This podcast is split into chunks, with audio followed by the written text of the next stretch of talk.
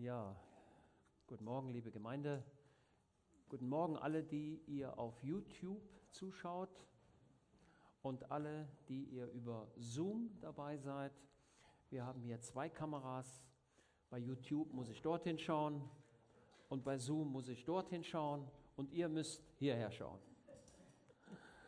Schön, dass ihr alle heute Morgen gekommen seid.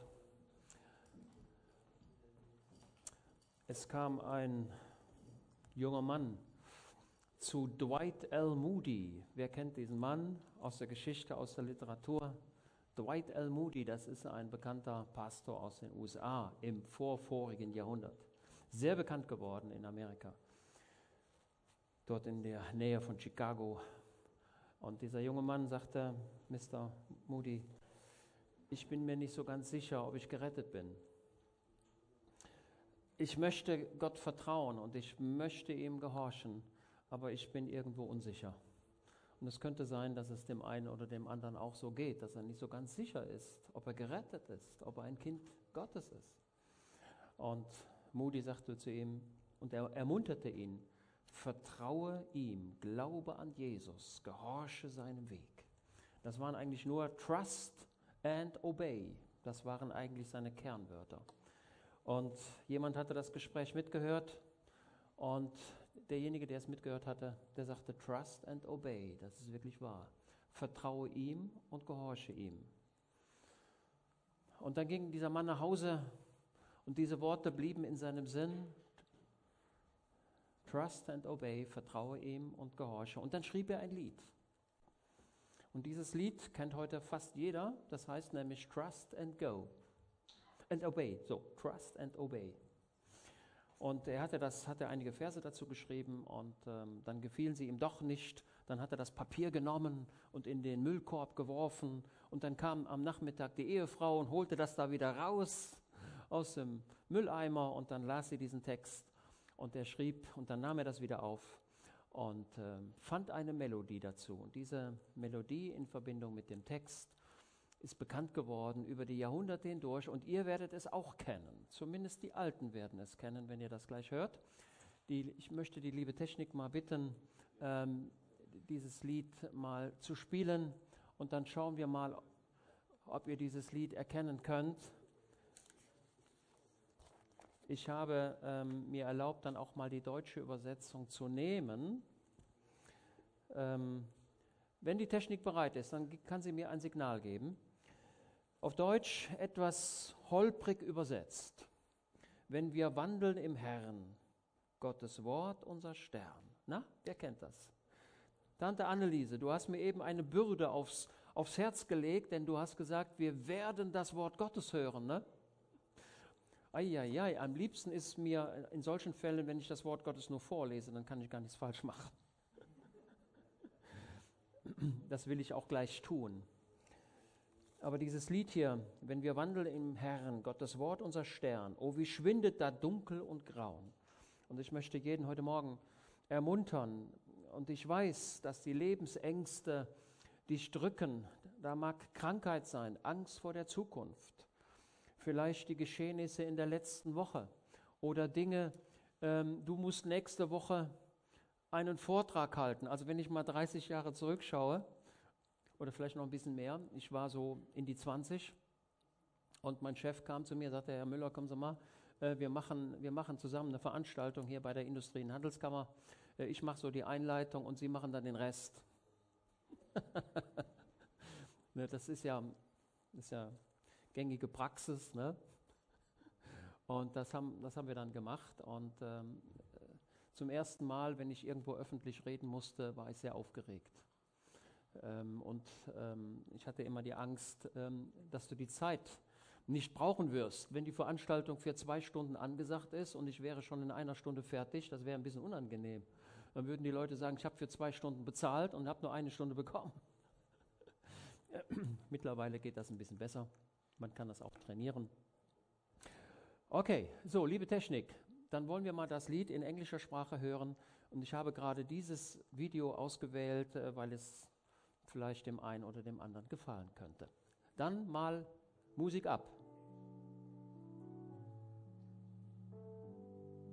Und ihr werdet das gleich erkennen, dieses Lied.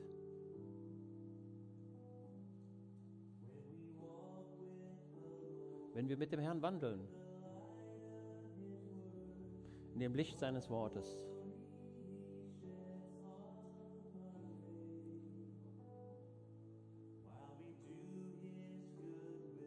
wir seinen Willen tun,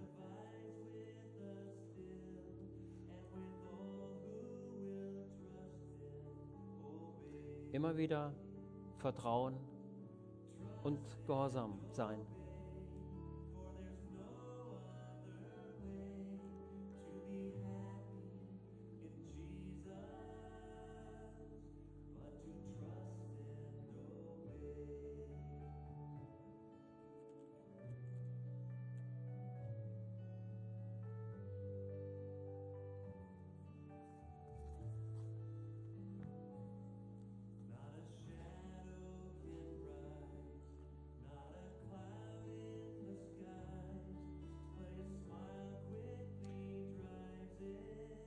Auf Deutsch. Nicht ein Schatten entsteht. Jede Wolke vergeht, wenn sein Lächeln die Seele erfreut. Weder Zweifel noch Schmerz können ängsten das Herz, wenn wir trauen und gehorchen. Vertraue ihm und gehorche ihm. Da ist kein anderer Weg, um glücklich zu sein in Jesus aber vertraue ihm und gehorche ihm.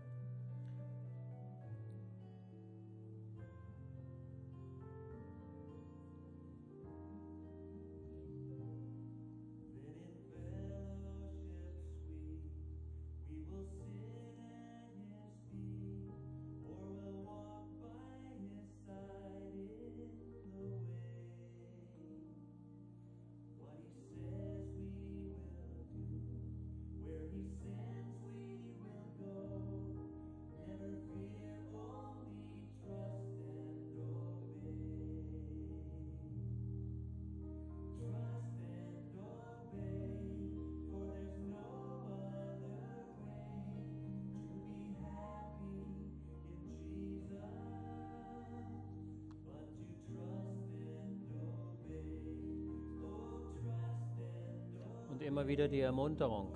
Vertraue ihm. Gehorche seinem Wort. Immer wieder. Das ist der einzige Weg.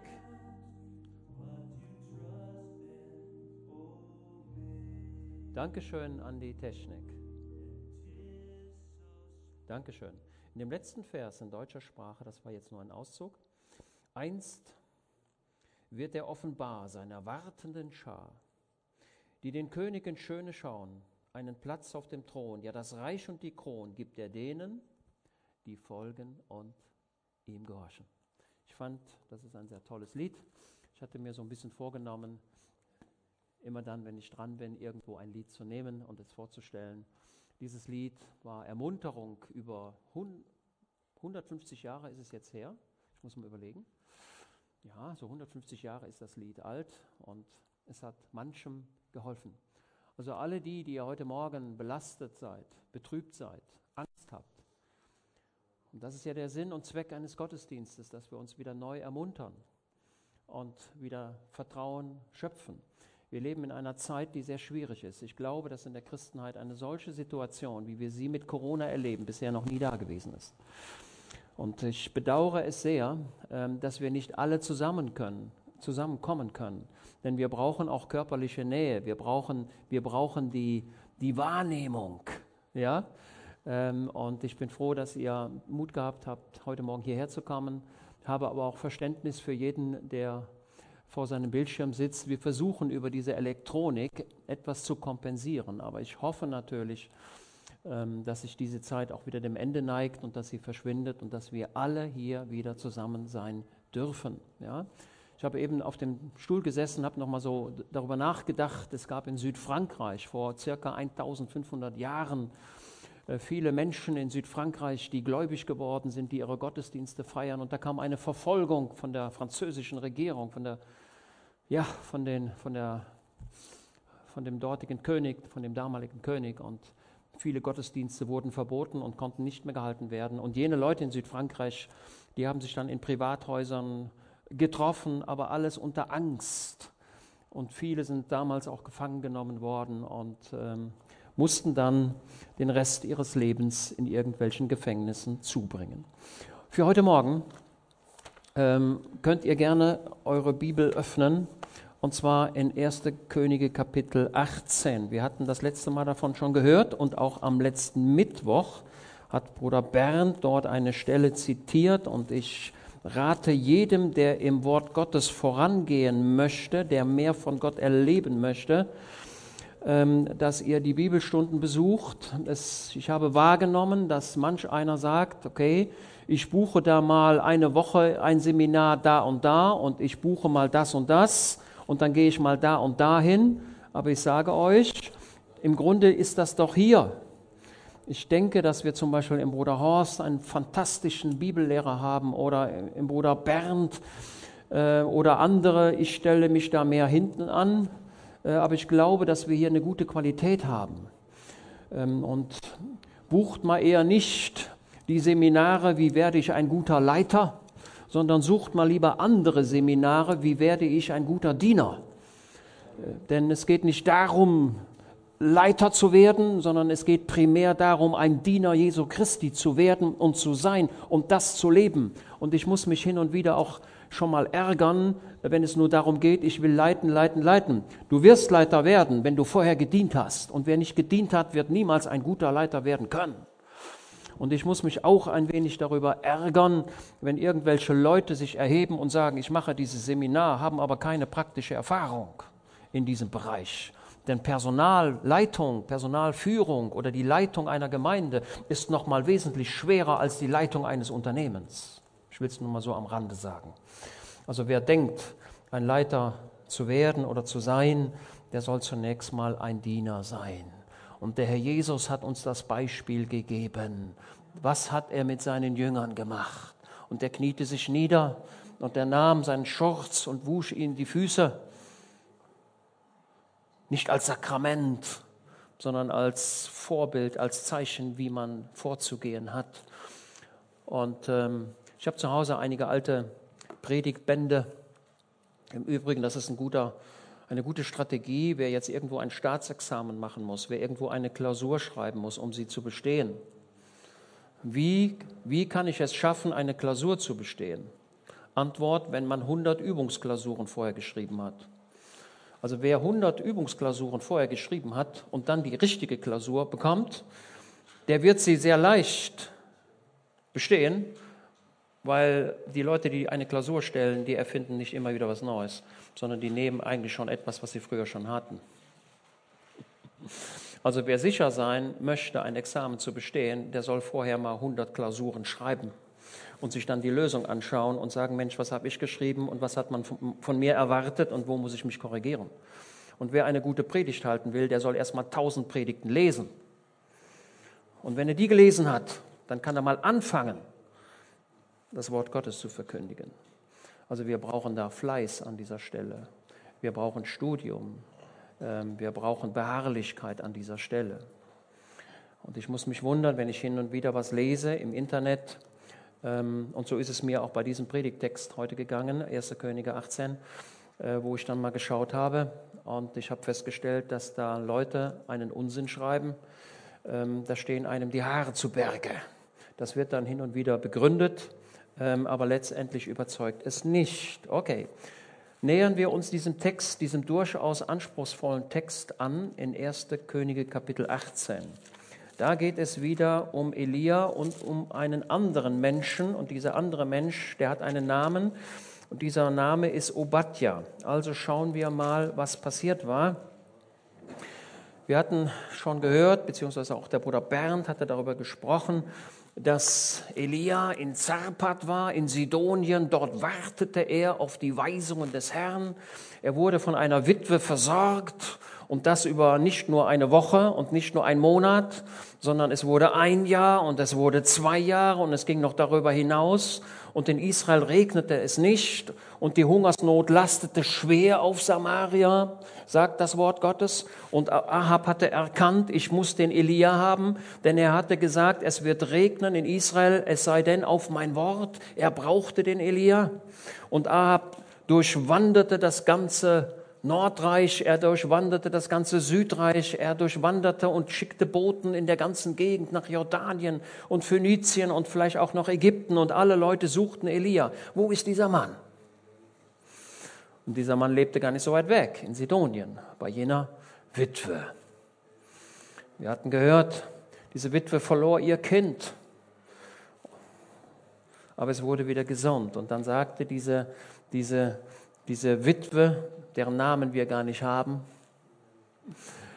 Sie sagte diesen schönen Satz, Jetzt erkenne ich, dass du ein Mann Gottes bist und dass das Wort des Herrn in deinem Munde ist. Man kann, Gott, man kann von Gott wissen, aber man kann ihn nicht kennen. Je älter ich werde, desto mehr merke ich, dass ich sehr wenig weiß und dass ich im Grunde sehr wenig erkannt habe. Wer ist Gott wirklich? Wer ist Jesus wirklich? Und da machen wir uns auf und wie, wie können wir in, diesem, in, dieser, in dieser Frage wachsen, Jesus mehr zu kennen, Gottes Art mehr zu kennen. Wie machen wir das? Indem wir Gemeinschaft haben mit ihm und indem wir das Wort Gottes lesen und studieren, uns über das Wort Gottes austauschen, ihn erleben, ihn spüren in den Gottesdiensten. Ja, und reichlich das Wort Gottes hören. Ne? Da seid ihr jetzt dabei. Das ist der Weg, wie wir Gott verstehen und wie wir ihn erkennen. Diese Frau, sie hat von Gott gewusst, sie hat auch die Wunder Gottes erlebt. Das Öl hörte nicht auf und das Mehl hörte nicht auf und das über viele Jahre.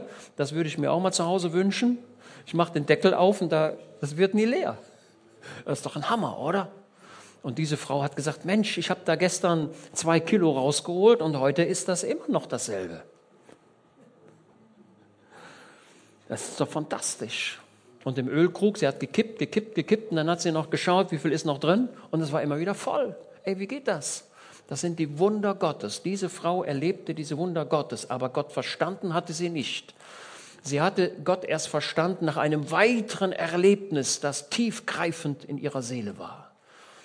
Also auf die Frage möglicherweise, die der eine oder der andere stellt, ähm, warum muss ich dieses in meinem Leben erleben? Warum dieses und jenes?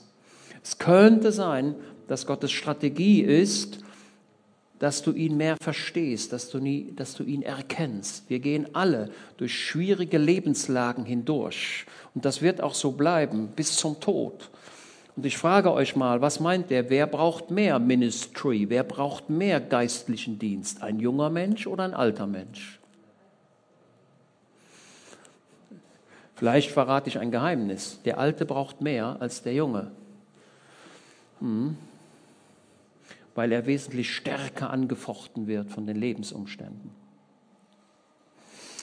Okay, deswegen denken wir daran, dass ähm, wir auch die Alten nicht vergessen.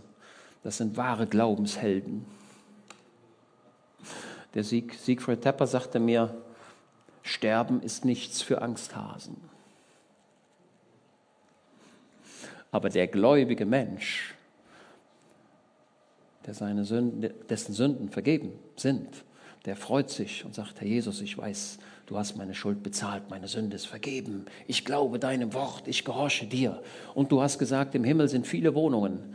Und du hast sie fertig. Ich glaube, dass im Himmel alles fertig ist. Also da ist kein Handwerker mehr unterwegs. Der Himmel ist fertig, die Wohnungen sind fertig. Und Jesus sagt zu seinem Vater, Herr, also Vater, wann ist es denn endlich soweit? Und der Vater sagt, warte noch einen Moment, warte noch ein bisschen. Und in dieser Phase stecken wir. Wir stecken in einer Phase, wo im Grunde alles fertig ist, wo aber der himmlische Vater das Signal noch nicht gegeben hat. Aber er wird es geben, denn sein Wort ist wahr. Also ich bin mir da so 100% sicher, ähm, also ich bin mir darüber sicherer, als dass ich weiß, dass diese Stadt Aachen heißt. Okay, und dann heißt es in 1. Könige 18, und es vergingen viele Tage, da geschah das Wort des Herrn zu Elia. Viele Tage. Es sind, es sind Jahre. Und der Elia hat wahrscheinlich gedacht, Herr, das kann doch nicht so weitergehen. Du willst doch nicht hier die ganze Gegend in den Tod treiben. Was soll ich tun? Und der Elia wartete und wartete und wartete und wartete. Und ich glaube, das ist eine Sache, die wir lernen müssen. Ähm, wir müssen hin und wieder in unserem Leben auch warten. Ähm, mir geht das auch so, dass ähm, wenn da eine Sache ist, dann will ich die schnell gemacht haben. Und wenn das dann nicht funktioniert, dann ist das nicht so gut. Aber wir brauchen Geduld im Reich Gottes. Ja? Äh, seine Zeit ist seine Zeit. Wir stellen unser Leben in seine Hand. Gott hat seine Zeit. Es, ist eine, es sind viele Monate, wo Gott quasi schweigt im Leben des Elia. Und Elia mag gedacht haben, Herr, ich bin hier bei einer, bei einer Dame und ich, äh, ich lebe hier und ich bezahle kein Hotelgeld und, und ich bezahle meine Übernachtungen nicht. Im Grunde lebe ich hier von der Fürsorge von dieser Frau. Aber das kann doch nicht so weitergehen. Und irgendwann, da kommt das Wort des Herrn. Also ich freue mich, wenn das Wort des Herrn an dein Herz gerichtet wird. Und vielleicht kann dieser Morgen dazu beitragen, dass das Wort Gottes an dein Herz dringt. Was auf jeden Fall an dein Herz dringt, ist das Lied. Das Lied ist hin und wieder eine stärkere Waffe als das verkündigte Wort. Deswegen singt man vorher immer. Vorher wird gesungen. Das Herz wird geöffnet. Das Herz trifft in deine Seele.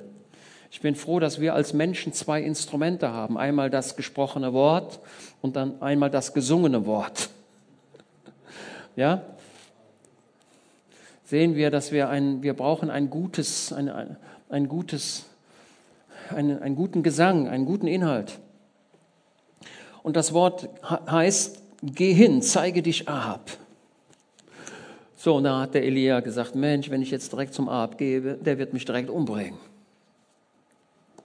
Denn der hat mich doch gesucht. Ich habe mich doch so lange verborgen. Ich habe mir überlegt, wie ist es dem Elia eigentlich gelungen, so lange unerkannt zu bleiben? Ich weiß es nicht. Vielleicht hat er sich eine Kleidung gekauft, die der dortigen Region entsprach dass er quasi so aussah wie alle anderen Leute auch, könnte ich mir vorstellen, dass er seinen alten Prophetenmantel irgendwo hingehängt hatte. Ich weiß es nicht. Naja, die Bibel sagt da nichts. Ich will Regen geben auf den Erdboden. Und jetzt frage ich mich, hatte sich denn, hatte sich denn Samaria bekehrt? Hat denn da ein Sinneswandel stattgefunden? Haben die Leute in Samaria, haben die Leute in Israel angefangen, Gott zu suchen? Antwort nein. Denn was war in Israel immer noch stärker geworden? Der Götzendienst war eingezogen. Ab hatte, hatte eine Frau geheiratet. Diese Frau hat einen Namen, Isabel. Da steckt der fremde Gott Baal schon im Namen drin. Und diesen götzendienerischen Dienst hatte Ab in Samaria mitgebracht. Jene Isabel, jene Frau des Königs Ahab, die hatte sogar ein eigenes Siegel. Ich habe das jetzt entdeckt. Irgendwo im Internet habe ich mal ein bisschen rumgesucht. Und sie hatte ein eigenes Siegel und konnte mit ihrem Siegel, wo ihre, wo ihre Buchstaben in diesem Siegel eingeritzt waren. Hier, wenn ihr durch Aachen geht, dann seht ihr schon mal so Pflastersteine, gerade in der Nähe des Rathauses. Und in, dem, in diesem Pflasterstein, da ist ein Viereck, hochkant also auf Eck eingeritzt. Habt ihr schon mal gesehen? Ihr seid doch alles Aachener. Und in diesem Viereck, da ist so ein kleiner Strich drin. Das war die Unterschrift von Karl dem Großen. Der hatte also auch ein Siegel und das war im Grunde nur ein kleiner Strich in einem Viereck. Und so hatte auch die Isabel ein, ein königliches Siegel und mit diesem Siegel war sie anordnungsbefugt und im Grunde reagierte sie, re regierte sie über ihren Mann. Das ist nicht gut. Der Götzendienst wurde immer schlimmer und immer schlimmer und immer schlimmer und Gott sagte, ich will Regen geben. Ich sehe immer wieder Gottes Gnade. Also eins müssen wir verstehen, Gottes Gnade ist größer, als wir denken. Ich unterschätze die Gnade Gottes grundsätzlich.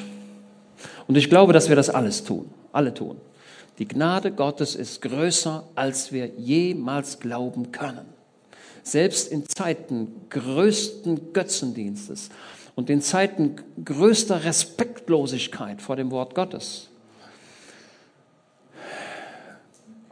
ist Gottes Gnade da. Das ist eine, eine gute Botschaft. Da ging Elia hin, um sich Ahab zu zeigen. Die Hungersnot in Samaria aber war schwer. Und Ahab rief Obadja, der über das Haus gesetzt war. Obadja aber fürchtete den Herrn sehr. Achtet auf diese Formulierung. Da war ein Mann, der hieß Obadja und, und, und um den, da will ich ein bisschen was zu sagen, um diesen Mann, weil das vielleicht deine Situation treffen könnte. Dieser Obadja war ein, ein Nachfolger des Herrn. Und er lebte unter diesem götzendienerischen System. Und ich denke, dass es dir und mir auch so geht. Du bist gläubig, du bist ein Kind Gottes, aber du lebst in einer gottlosen Welt. Und insbesondere die, die in einem Arbeitsverhältnis sind. Der Tadeusz ist Rentner, der hat's gut. So, jetzt gucke ich mal. Aber alle die, die in einem Arbeitsprozess stecken, die also morgens zur Arbeit gehen und nachmittags wieder nach Hause und dort ihren Mann stehen müssen, die haben ein Spannungsfeld und mir scheint, das wird immer schlimmer. Ihr jungen Leute, ihr werdet eure Ausbildung irgendwann abschließen und dann werdet ihr in den richtigen Beruf eintreten und dann werden die Spannungen kommen. Also Achtung, im Berufsleben ist das nicht so einfach. Und man wird Dinge von euch verlangen, wo ihr sagt, das kann ich eigentlich nicht leisten. Das kann ich nicht tun. Dieses Spannungsfeld, in diesem Spannungsfeld war Obadja. Obadja war ein Diener am Hofe des Königs Ahab. Obadja war gläubig unter einem gottlosen König. Ahab war der siebte König nach Salomo und es war immer bergunter gegangen.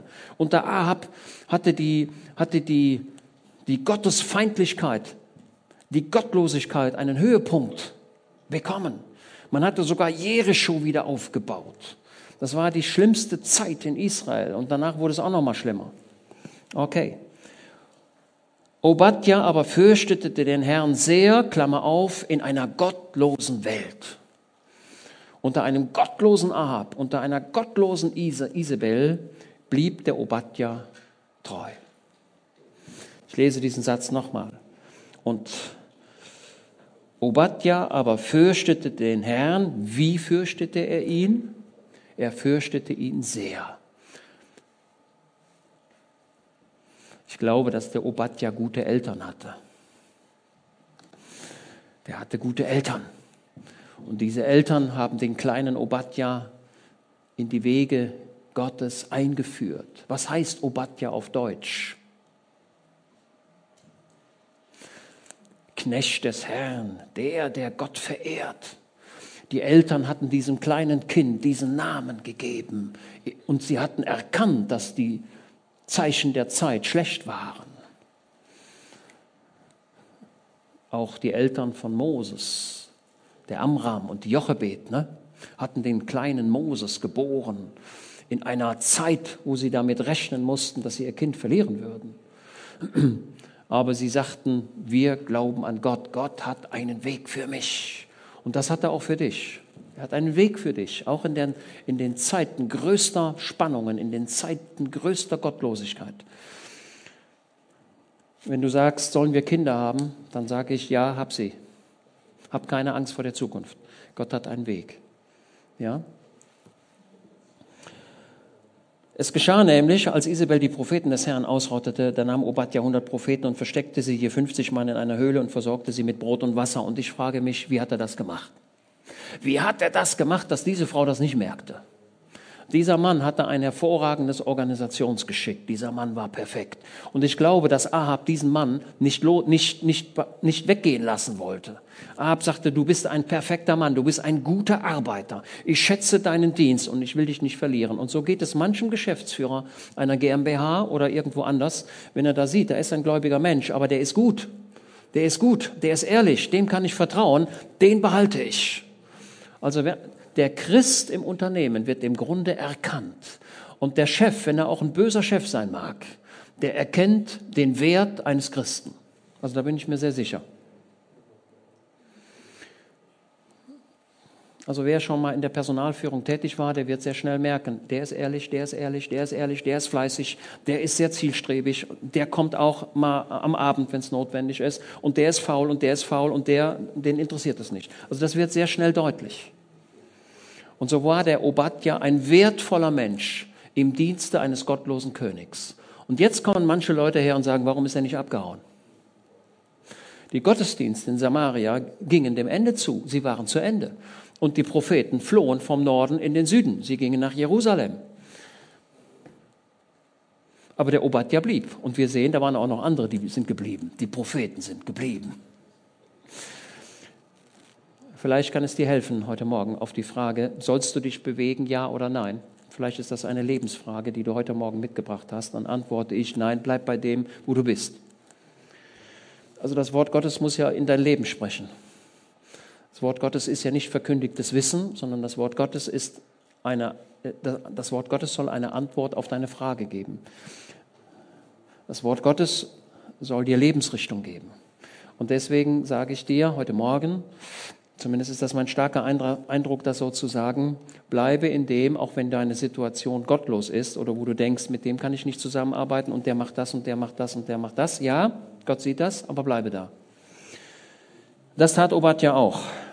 Und ihm gelang es, einige der Propheten zu retten und sie mit Brot und Wasser zu versorgen. Und dann frage ich mich, wer hat denen denn das Brot gebracht und wer hat denen denn das Wasser gebracht? Denn es gab kein Wasser mehr in Israel und es gab kein Brot mehr in Israel. Aber irgendwie hat er es geschafft. Genial, ne? Und der hätte eigentlich sagen müssen, Mensch, wenn die Isabel das mitkriegt, dann bin ich dran.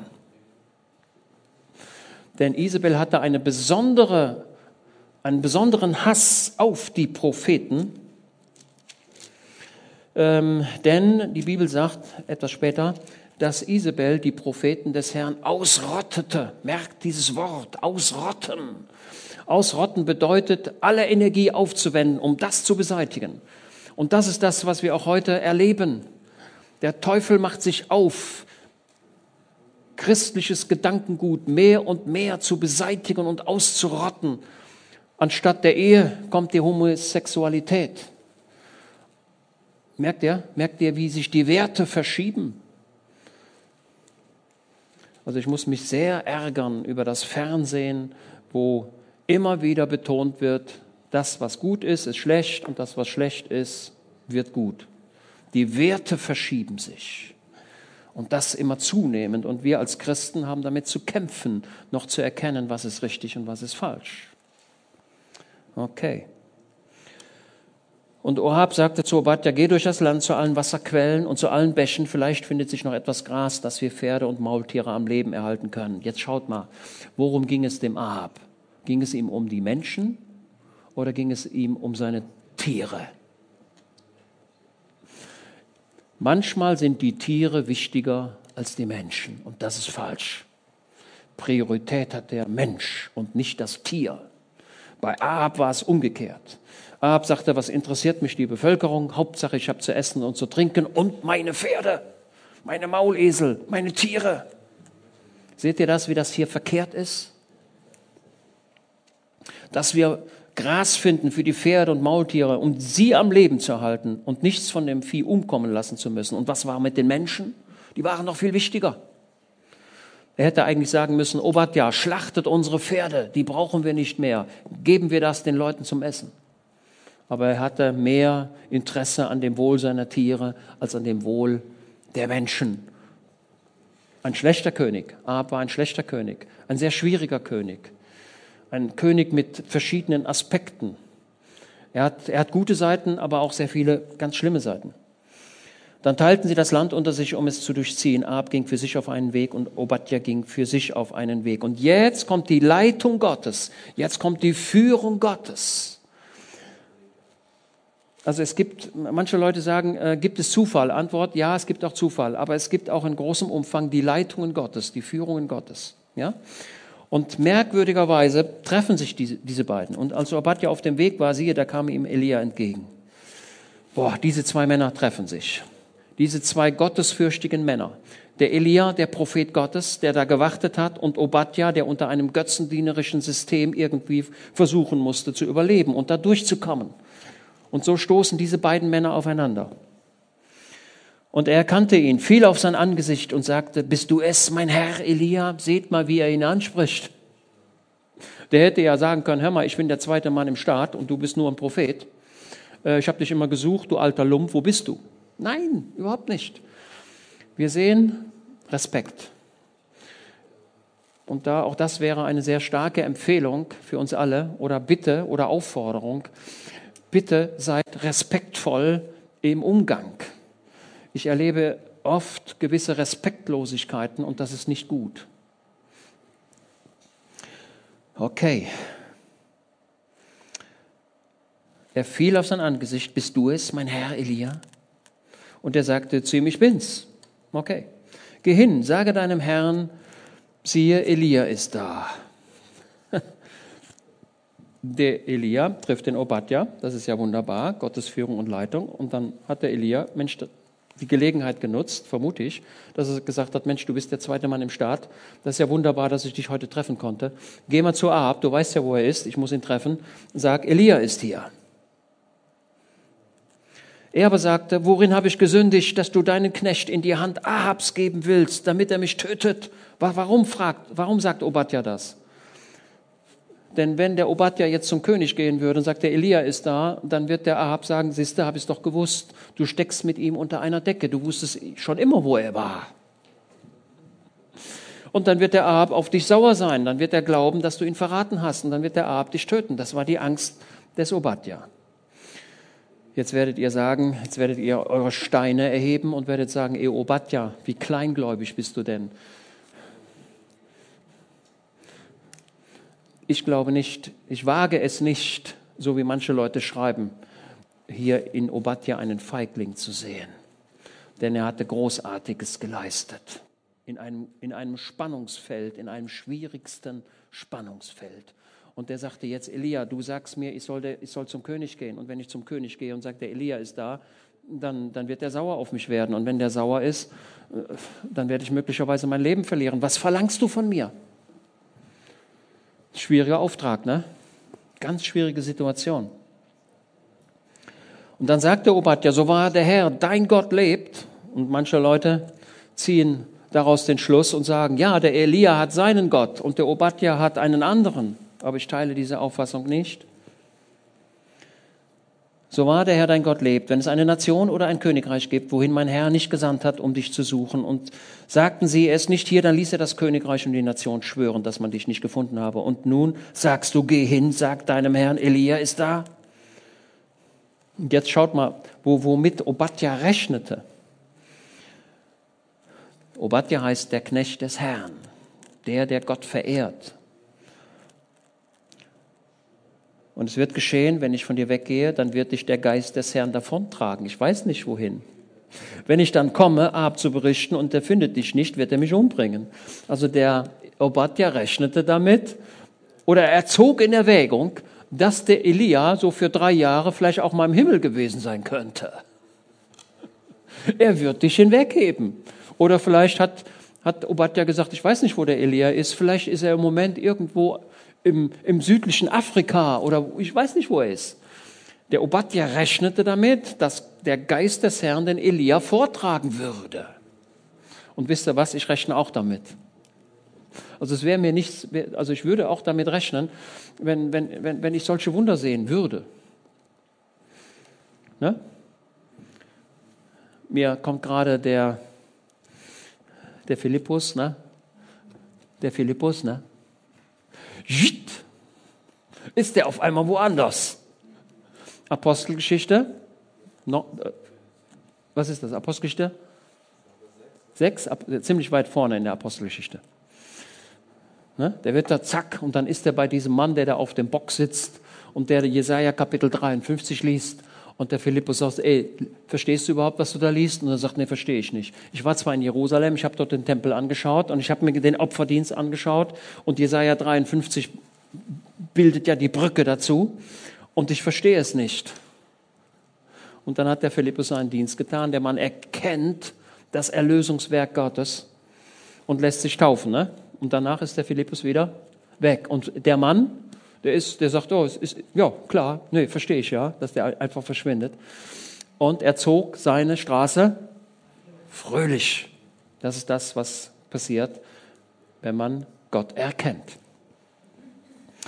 So. Und dann heißt es, Vers, Vers 13, achtet auf diesen Vers. Und dein Knecht fürchtet doch den Herrn von meiner Jugend an. So, also ihr seid alle, die ihr hier sitzt, im Wesentlichen, nicht alle, aber im Wesentlichen seid ihr noch recht jung. Okay, im Wesentlichen. Ihr seid nicht mehr ganz jung, aber so im Wesentlichen schon. Ich freue mich, wenn Menschen von ihrer Jugend an Gottes Wort kennen, Gottes Wort gehört haben, auch wenn sie es oft nicht verstanden haben, aber sie haben es gehört, sie haben das aufgenommen, sie haben gläubige Menschen gesehen, sie haben gläubige Menschen erlebt, sie haben die Gnade Gottes gesehen, sie haben gemerkt, wie der Geist Gottes zum eigenen Herzen spricht, wie Veränderung geschieht. Und ich werde nicht müde, immer wieder zu sagen, jawohl, ähm, das Bekehrungserlebnis ist ein sehr deutliches, einschneidendes Erlebnis, wenn man erkennt, ich bin ein Sünder und ich brauche Vergebung. Und in diesem Augenblick, wo ich sage, Herr, ich bin ein Sünder, ich, ich bin verloren, ich fühle mich so als an der, wie an der Kante einer Klippe, ich bin verloren. Und dann kommt die Gnade Gottes und Jesus sagt, ich vergebe dir. Und das ist genau der Augenblick, wo du sagst, die Last fällt ab, die Sünde ist weg, Jesus hat sie getragen. Dieser Augenblick ist ein übernatürlicher Augenblick, eingeleitet durch den Heiligen Geist. Das geht gar nicht anders. Also ein Mensch, der sich zu Jesus bekehrt, da ist, die, da ist der, der Heilige Geist im Begriff zu wirken und er überführt dich von Sünde, Gerechtigkeit und Gericht. Und in diesem Augenblick deiner größten Not kehrt sich das Ergebnis um und sagt, Jesus, du hast es ja für mich getragen. Jeder, der die erhöhte Schlange anschaute dort, in Israel, als das Feuer in, nach Israel kam und die Menschen reihenweise an dieser Pandemie starben, sagte Gott, mache eine Schlange und setze sie auf einen Stab. Und Jesus und, und Moses suchte den größten Stab, den er fand, und er machte diese Schlange. Und dann schickte er Herolde herum, die den Kranken zuriefen, ey, kommt aus euren Zelten heraus und schaut auf diese eherne Schlange. Und viele Kranke und Müde in den Zelten, die sagten, warum so, was, so, so einen Unsinn habe ich ja noch nie gehört. Und die starben. Aber es waren andere da, die sagten, weiß ich nicht, ich weiß nicht, wie es geht, ich mache es einfach. Und dann krochen sie aus ihren Zelten, aus ihren Hütten und schauten auf diese, auf dem Pfahl aufgerichtete Schlange. Und genauso machen wir das auch. Wir schauen im Glauben auf Jesus dort auf jenem Hügel Golgatha.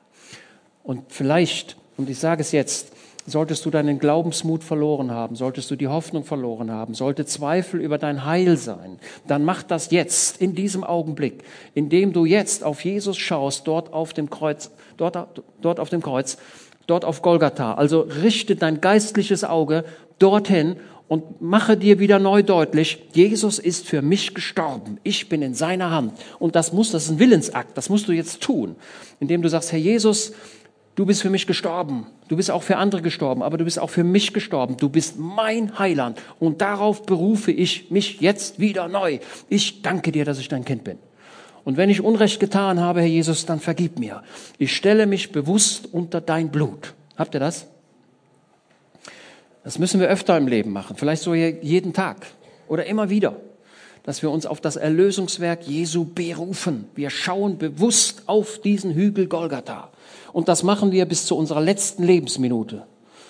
Und der Mensch, der auf seinem Totenbett liegt und stirbt, der schaut auf dieses Kreuz. Ja? Wenn er denn noch Bewusstsein hat. Dann sagt der Herr Jesus, ich danke dir. Ich danke dir, dass du für mich gestorben bist. Ich danke dir, dass ich dein Kind bin. Alle Werke, die du getan hast auf dieser Erde, so groß sie auch sein mögen, verschwinden. Die werden bedeutungslos. Ich habe mir oft gefragt, mich oft gefragt, äh, was ist denn, wenn der, wenn der Donald Trump mal stirbt, der kommt ja auch im Himmel an, ne? wird er dann sagen, ähm, oder auf der anderen Seite kommt er an, wird er dann sagen, ich war Präsident der Vereinigten Staaten, ich habe es verdient, weil ich ja Präsident war? Aber da kommt die kleine Oma, die den Herrn Jesus liebte von Herzen, die nicht viel Geld hatte, aber das, was sie hatte, fürs Reich Gottes gegeben hat. Ne? Und Jesus hat gesagt, von ihr wird gesprochen werden. Aber von den Präsidenten dieser Welt, die werden alle bedeutungslos? Oder kannst du den zwölften Präsident der Vereinigten Staaten nennen? Wie hieß er denn überhaupt? Ich weiß es nicht. Ja, du müsstest das eigentlich wissen, du bist Amerikaner. Muss ihr alle auswendig wissen. Okay. Okay. Aber wie viele Staaten die USA hast, das weißt du, ne? Okay.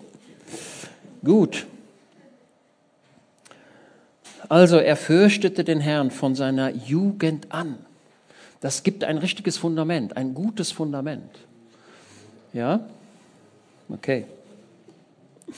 Jetzt werdet ihr sagen, ja, der, o der Obadja fängt ja an, sich zu verteidigen. Ja, ich verkenne nicht, dass der Obadja in einem Spannungsfeld steht und der beruft sich auf das. Ich fürchte, habe den Herrn gefürchtet sehr und ich diene dem Herrn von meiner Jugend an. Das bringt er hier ins Feld. Und ja, ist meinem Herrn nicht berichtet worden, was ich getan habe und so weiter und so weiter und so weiter. Und nun sagst du und so weiter. Elia aber sagte, und jetzt kommt das Wort Gottes zum Obadja. Also ich freue mich immer, wenn das Wort Gottes an mich kommt, zu mir kommt. Oder wenn das Wort Gottes, wenn, wenn du merkst, das gilt jetzt für mich und das muss ich jetzt aufnehmen. Und Elia sagt, ähm, so war der Herr, der Herr Scharen lebt. Boah, das ist eine Formulierung. Das ist eine Formulierung. So war der, der, Herr, der Herr Scharen lebt. So, wer, so war der, der Himmel und Erde gemacht hat, der die Sterne gemacht hat und der auch das gemacht hat, was hinter dem Firmament ist ich weiß nicht, ich denke, euch wird das ja auch so gehen, dass ihr mal darüber nachdenkt, ähm, wenn wir so in den Himmel schauen, was kommt eigentlich dahinter. Ne? Aber es scheint wohl so zu sein, dass das ganze Weltall gekrümmt ist. Und da gibt es gar kein Ende. Könnte sein, ich weiß es nicht. Was ich wohl verstanden habe, ist, dass ich mir die Größe des Weltalls gar nicht vorstellen kann, weil mein Gehirn dazu zu klein ist. Mein, Forsch, meine, mein Gehirn ist nicht konstruiert, das zu begreifen. Das werde ich erst, wenn ich auf der anderen Seite bin dann werden wir viele Dinge begreifen. Wir brauchen ein neues Gehirn. Elia aber sagte, so war der Herr, der Herrscher lebt, vor dem ich stehe. Er stand vor dem Herrn und er steht vor dem Herrn und da will er auch bleiben. Gehe nicht weg aus der Gegenwart Gottes. Bitte. Gehe nicht weg. So, ich, ich erkenne deutlich, dass einige aus der Gemeinde am Rande sind und im Grunde schon außen stehen. Sie haben eine gewisse Distanz gewonnen. Und wenn die Distanz da ist, dann ist es nicht mehr, dann ist es nur noch ein kurzer Schritt, endgültig wegzubleiben. Und dann hat der Teufel gewonnen und du hast verloren. Deswegen, die Gemeinde, in der du steckst, die ist sicherlich nicht perfekt. Und manche Leute sagen, ja, die Gemeinde ist besser und die und die und die. Das kann ja auch alles sein. Aber ich bin nun mal, ähm, ich bin nun mal in meiner Familie der Vater. Okay? Ja, das so.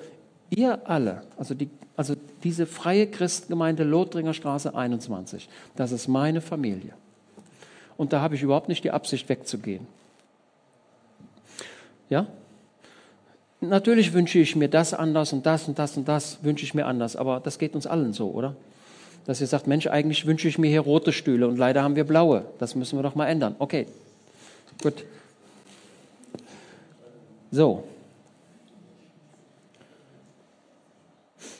Heute werde ich mich ihm zeigen. Da ging Obadja hin, Ab entgegen und berichtete es ihm. Seht ihr, hier gewinnt der Obadja Glauben und sagt, okay, wenn der Elia das sagt, dann wird der Geist Gottes nicht kommen und ihn entrücken, sondern es wird geschehen. Und Obadja nimmt diesen Dienst und sagt, Eha, Ahab, der Elia ist da.